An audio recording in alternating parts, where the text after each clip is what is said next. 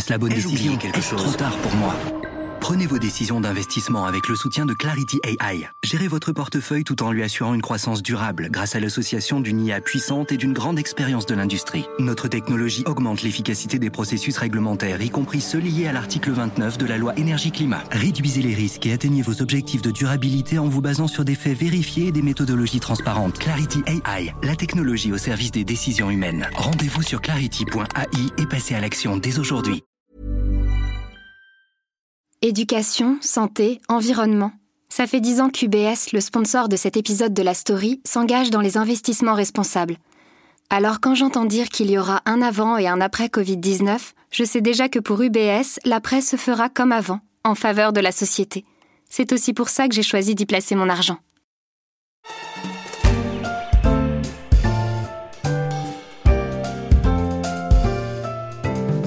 C'était il y a presque trois ans et demi, le 24 juin 2016, les Britanniques votent en faveur du livre lors d'un référendum. The total number of votes cast in favor of leave was 17 410,742. This means that the UK has voted to leave the European Union.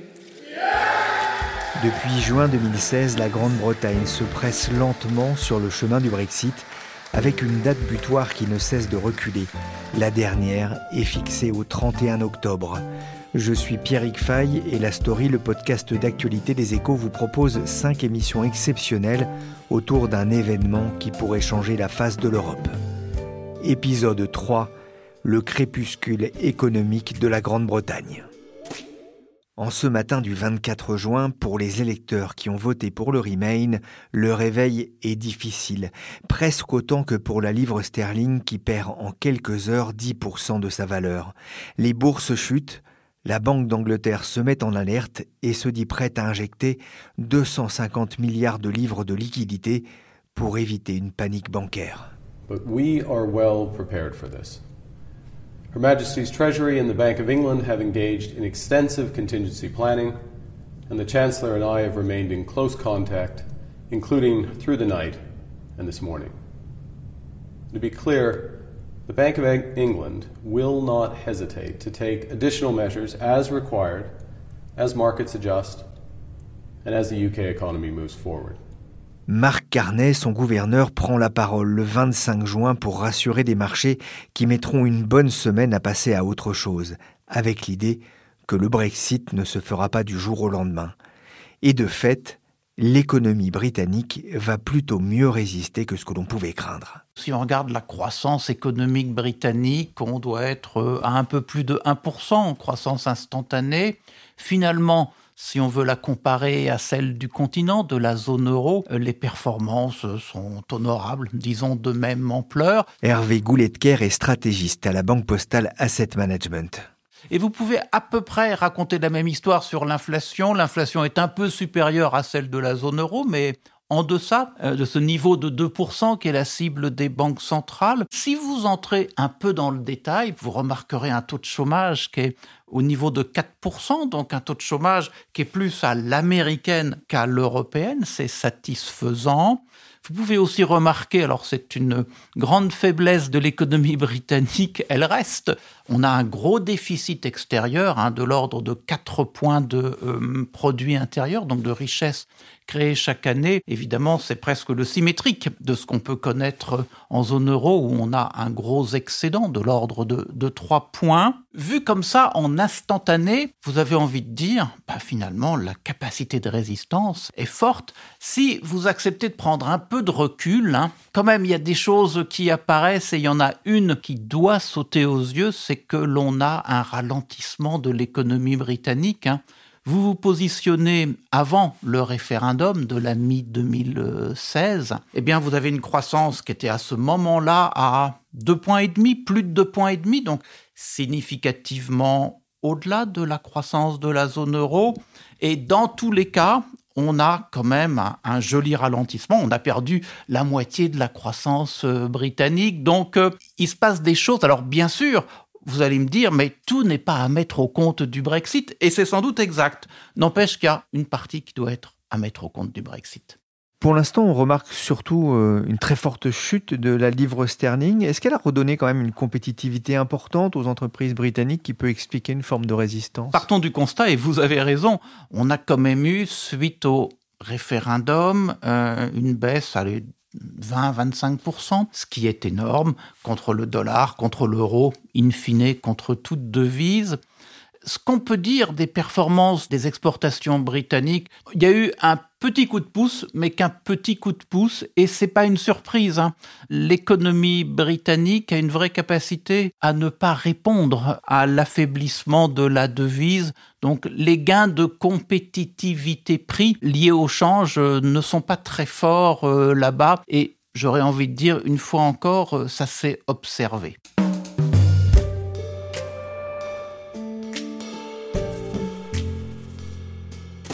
Va-t-on vers une sortie sans accord Qui va piloter le navire d'ici au 31 octobre, date à laquelle le divorce sera effectif Va-t-on vers une parité 1 euro, une livre sterling Preuve du climat d'incertitude qui règne sur la City. Depuis le référendum sur le Brexit, la devise britannique a fondu de près de 20%. On vient de l'entendre dans ce reportage d'Euronews, le Brexit pose encore beaucoup de questions et il y a peu de réponses. Les marchés sont-ils les seuls à succomber à la nervosité? Qu'en est-il des Anglais eux-mêmes? Ce vote a-t-il changé leur mode de vie ou leurs habitudes? Apparemment pas encore, même si la chute de la livre a pu avoir ponctuellement des répercussions mécaniques à la hausse sur les prix de certains biens importés. Pour en savoir plus, j'ai contacté le correspondant des échos à Londres, Alexandre Kounis, avec cette question. Le Brexit, qu'est-ce que ça a changé dans la vie de tous les jours? Alors à ce stade, pas grand-chose, à vrai dire. On n'observe aucune pénurie dans les magasins, pas d'envolée des prix non plus euh, sur les prix des produits importés, à part euh, début 2017 quand même, quand la livre euh, a baissé juste après le référendum de juin 2016. Mais l'une comme l'autre pourrait arriver hein, en cas de, de, Brexit sans accord, notamment. La question, elle se pose vraiment d'autant plus que le Royaume-Uni importe environ la moitié de ses produits alimentaires.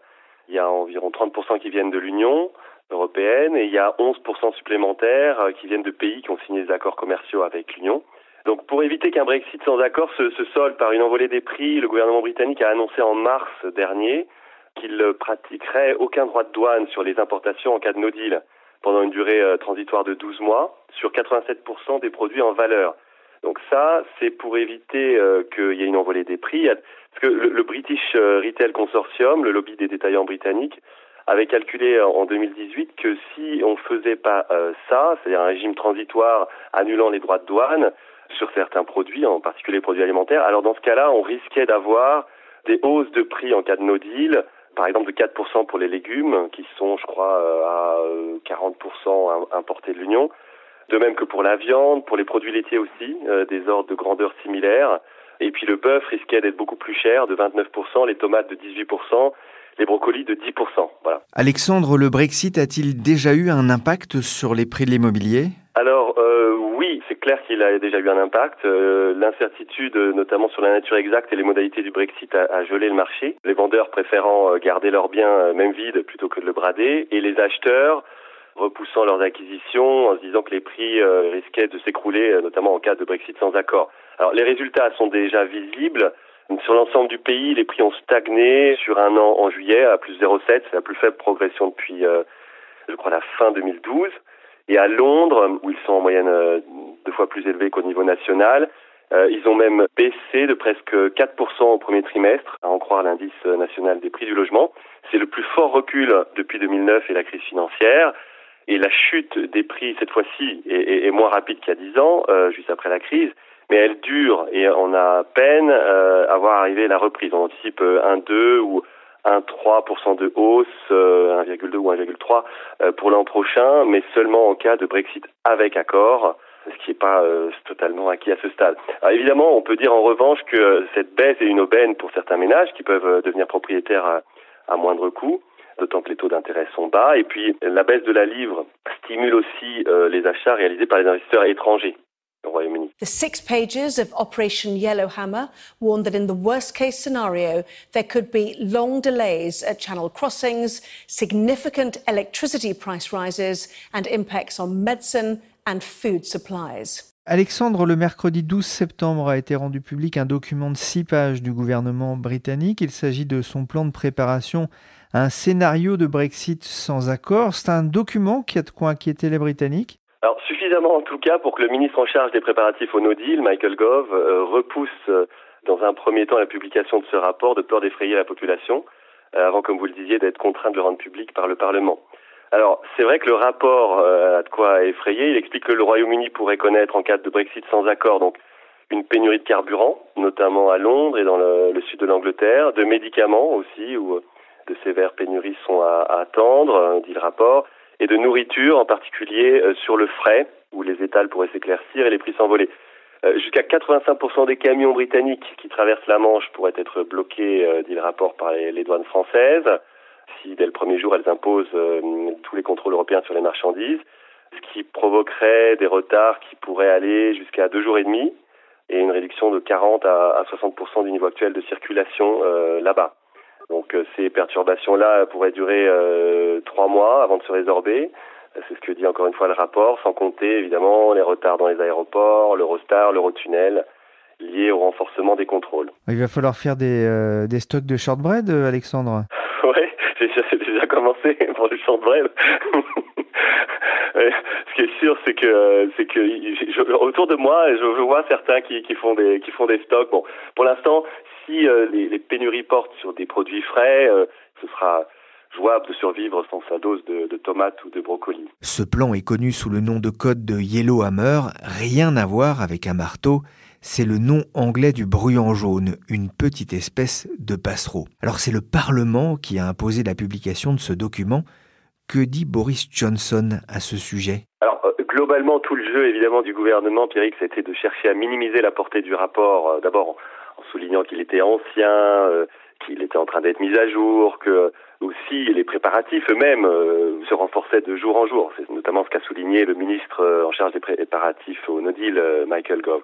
Ensuite, la deuxième méthode qui a été utilisée pour relativiser la portée, euh, c'était d'essayer de noyer le poisson euh, sur les hypothèses exactes qui ont été posées comme préalables par les équipes qui ont travaillé sur le rapport. La question étant de savoir est-ce qu'il s'agit du pire scénario ou du scénario le plus probable? Qui n'est pas tout à fait pareil. Alors, le Sunday Times, qui avait fait fuiter le, rapport euh, en août, disait que c'était un document qui tentait de dresser un tableau de la situation la plus probable et non du scénario du pire. Et au contraire, Michael Gove a dit, euh, il décrit ce qui pourrait se passer dans le pire des cas. Bon, voilà, le document est titré Reasonable Worst Case Planning, autrement dit, plan pour les pires scénarios raisonnablement envisageables. Donc, euh, Comme ça, tout le monde euh, trouvera de quoi faire son miel. It's very important to understand, Vicky, what this document is. This is a worst case scenario, which civil servants obviously have to prepare for. But in the last few months, and particularly in the 50 days since I've been Prime Minister, we've been massively accelerating our uh, preparations. On vient d'entendre le Premier ministre dans cette vidéo du Guardian réalisée devant un bateau militaire sur la Tamise. C'est le HMS Belfast, un croiseur qui avait participé au jour le plus long, en juin 44, ça ne s'invente pas, reste à savoir si c'est un message pour les Allemands. En attendant, le journal The Mirror explique que les bookmakers prennent déjà des paris sur les premiers produits qui seront rationnés en cas de Brexit dur. En tête des cotes, l'essence, le lait, les avocats, le vin blanc et le poulet. On pourrait aussi faire la liste, et c'est bien plus grave, des médicaments qui pourraient manquer, Alexandre. Bah oui, il y a plus d'inquiétude bien sûr là-dessus. Euh, j'entendais un député l'autre jour qui disait euh, manquer de tomates, euh, ça va, mais euh, qu'un enfant euh, n'ait pas les médicaments nécessaires pour soigner une maladie, ça, ça, ça va pas. Ce qui est certain, c'est que l'attention des autorités britanniques est plus portée évidemment sur les médicaments, parce que c'est bien plus critique, évidemment, et on veut éviter qu'il y ait des morts ou d'être pointé du doigt parce qu'il y a des dysfonctionnements sur la, la chaîne d'approvisionnement. Mais visiblement, il y a une préparation qui est un peu moins rapide que pour l'échéance du 29 mars, qui avait été finalement repoussée. Le ministre de, la Santé a sorti il y a quelques jours des chiffres qui montrent que les labos pharmaceutiques euh, avaient constitué des stocks suffisants pour 76% euh, des médicaments au 26 septembre. C'est beaucoup moins que le taux de 91% qui avait été atteint euh, à la mi-février pour l'échéance de la fin mars, donc six semaines avant. Bon, voilà. Après, c'est là aussi évolutif, ça progresse de jour en jour. Et comme je le disais, les, autorités se, se concentrent là-dessus en priorité. La préparation est nécessaire parce que il faut se rappeler que plus de la moitié des 12 300 médicaments vendus au Royaume-Uni, euh, sur ordonnance ou sans, viennent de l'Union européenne. Donc c'est énorme.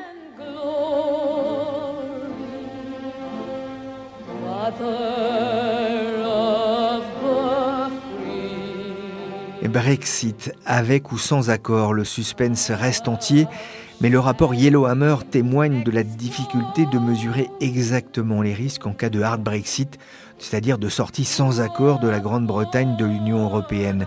Le chaos ou au contraire une terre d'espoir et de gloire Pour Hervé Gouletker à la Banque Postale Asset Management, rien de vraiment bon ne peut en sortir. Alors, en cas de hard Brexit, ce qui peut se passer, eh bien, ce sont de mauvaises choses qu'on a du mal à quantifier. Si vous regardez ça avec un angle très macroéconomique, avant de rentrer un peu dans la logique de fonctionnement de l'économie britannique et puis donc des implications que l'on voit déjà en fait, il y a des gens qui vous disent, oulala, là là, si on a une sortie sans accord, eh bien, on va avoir une chute du produit intérieur britannique de 2,5 points. Puis il y en a qui vous disent, oh là là, mais c'est pas le cas du tout, on ira à 10 points de baisse. Donc en fait, le champ des possibles paraît énorme en gardant bien en tête que suite au référendum, et donc à la décision du peuple britannique de sortir, on avait vu aussi des prévisions sombres avec euh, une fourchette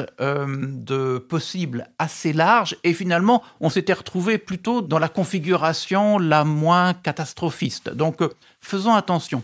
Il n'empêche que il y a deux choses à dire plus analytiquement. La première chose, c'est que si on raisonne d'un strict euh, point de vue économique, le Brexit pénalise les activités les plus dynamiques, les plus fortes de l'économie du Royaume-Uni ça pénalise le secteur manufacturier exportateur et les exportations, qu'on le veuille ou non, elles se font tout de même d'abord vers le continent européen. Ça pénalise les services financiers, les services aux entreprises. Une fois encore, oui, euh, la place euh, de Londres est une place mondiale, mais avec tout de même euh, un angle vers l'Europe qui est très ouvert. Donc, dans tous les cas, créer les conditions de moindre échange avec euh, l'Europe, c'est un peu étonnant parce que faut jamais oublier que les Britanniques ne retrouveront jamais dans aucune autre région du monde des conditions en termes de droits de douane aussi favorables que ce que l'on rencontre aujourd'hui avec l'Europe. Il n'y a pas de droits de douane. Dans les accords qu'ils passeront demain avec d'autres, il y aura tout de même des droits de douane si faible soit-il. Donc, en fait, il y a quand même un côté euh, je me tire une euh, balle dans le pied. Et puis ce que l'on voit apparaître depuis le référendum, c'est tout de même une pause de l'investissement des entreprises. Hein. Vous voyez une vraie cassure, ça progressait pas très vite, mais comme ailleurs en Europe, comme ailleurs aux États-Unis ou au Japon. Et puis là, vous avez une espèce de pause, longue pause, parce que 2017, 2018, 2019. Et derrière cette pause de l'investissement des entreprises, vous avez en fait une pause de la productivité. Là encore, les gains de productivité n'étaient pas hyper rapides auparavant, mais il y a aujourd'hui une stagnation des gains de productivité, et ça, ça envoie un double message. Le premier message, c'est que si vous n'avez pas de gains de productivité, eh bien, ça fait des perspectives de croissance économique plus faibles. Hein. La croissance économique, c'est la croissance des gains de productivité et la croissance de l'emploi. Et sur l'emploi, on l'a dit, le taux de chômage est très bas. Donc euh, la capacité à recréer de l'emploi au Royaume-Uni, elle est quand même pas très forte. Bref, on est en train de créer les conditions de pas beaucoup de croissance au Royaume-Uni. Et d'un autre côté, si vous n'avez pas beaucoup de gains de productivité, si vous avez une devise faible, si vous avez un taux de chômage bas, vous voyez bien que ça envoie un clignotant qui tourne à l'orange en matière de profil des prix, de perspective d'inflation demain. Donc en fait, tout ça pour conclure que économiquement, moins de croissance, plus d'inflation, les deux étant évidemment hypothétiques, mais avec tout de même des, des éléments analytiques derrière, ça ressemblerait à un modèle de stagflation. C'est pas l'environnement économique le meilleur que l'on puisse avoir. Donc c'est ça qu'il faut avoir en tête aujourd'hui. raising it to match two thirds of median earnings.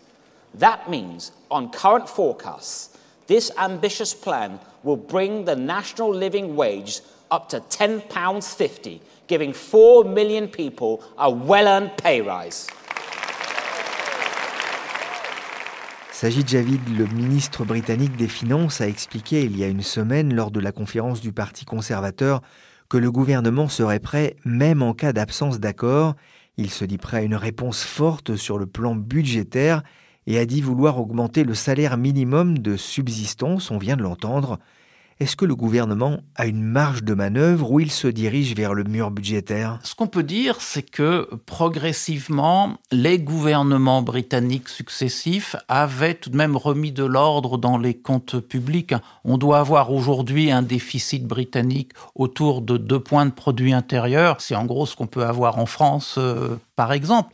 Il n'empêche que ils ont une grosse dette publique, donc c'est un élément de prudence, et que on a évoqué tout à l'heure un déficit extérieur important qui veut dire que même avec peu de croissance économique, eh bien, l'offre britannique a du mal à répondre euh, à la tonicité de la demande. Si vous euh, rendez encore plus tonique cette demande, eh bien, vous risquez d'avoir un déficit extérieur plus important. Dans un contexte de devise faible, vous pouvez avoir plus de pression baissière sur la devise. Et, dans ce cas-là, ce qu'on est en train de décrire, ça ressemble à une crise de balance des paiements. Il faut souvenir que les Britanniques ont pu connaître cela par le passé. D'ailleurs, il y aurait quelque chose de presque euh, en forme d'une ironie. Il faut se souvenir que euh, la décision des Britanniques de rejoindre la communauté économique européenne à l'époque, donc au début des années 70, faisait suite à une crise de balance des paiements, 67-68 euh, si je me souviens bien, et, donc il s'était dit, bon ben voilà, il faut qu'on se crée les conditions de plus de croissance, et à l'époque, contrairement à aujourd'hui, l'Europe était considérée comme un élément porteur de plus de croissance. Leaving the EU is a massive economic pour Boris Johnson, le Brexit est une opportunité économique massive. Et si c'était vrai? Pour que ce soit une opportunité économique massive, il y a deux conditions au moins qui doivent être remplies. La première condition, c'est que on crée une économie encore plus flexible qu'elle ne l'est aujourd'hui. Et la deuxième condition, c'est que très vite, le Royaume-Uni arrive à passer des accords commerciaux avec le reste du monde. Il faut bien voir que réglementairement, si le Royaume-Uni sort de l'Union européenne, eh bien, le Royaume-Uni n'a plus d'accords commerciaux avec le reste du monde, puisque aujourd'hui, ces accords commerciaux sont intermédiés par l'Union dont elle ne serait plus membre. Donc, elle va se retrouver normalement dans la logique euh, d'être au standard de base de l'Organisation mondiale du commerce. Et sur cette base, qui n'est pas la plus avantageuse, eh bien, devoir forger euh, ces accords commerciaux, ça prendra du temps. Donc, on, voit qu'il y, a deux contraintes fortes. Et puis, si on quitte le côté organisationnel pour simplement euh, faire un constat, on entend souvent parler de Singapour sur Tamise. Hein. Le Royaume-Uni euh, deviendrait donc un peu comme cette ville-État que Singapour est.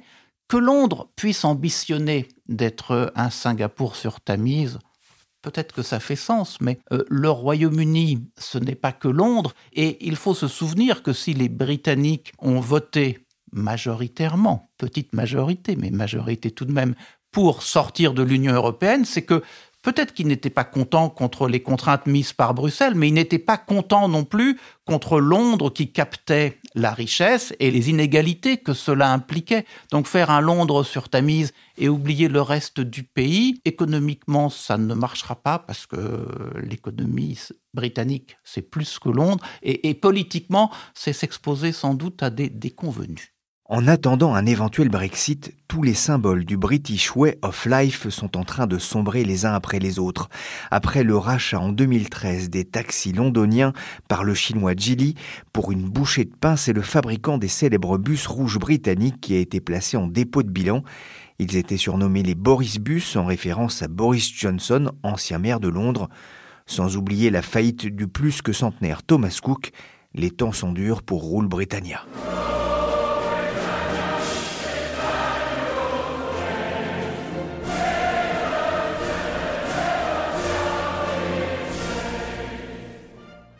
Merci Hervé Gouletker de la Banque Postale Asset Management. Merci à notre correspondant à Londres, Alexandre Kounis, qui a donc tout prévu en cas de Brexit avec suffisamment de shortbread et de jelly belly pour tenir un siège avec les enfants. La story, le podcast d'actualité des échos, s'est terminé pour aujourd'hui. L'émission a été réalisée par Adèle Itel et Nicolas Jean, chargé de production et d'édition Michel Varnet. Vous pouvez retrouver tous nos épisodes sur les plateformes de streaming et de téléchargement. Prochain épisode sur le Brexit lundi. On évoquera avec Denis Finsilbert la problématique du transport transmanche. Préparez vos papiers. Et pour l'actualité en temps réel, c'est sur leséchos.fr.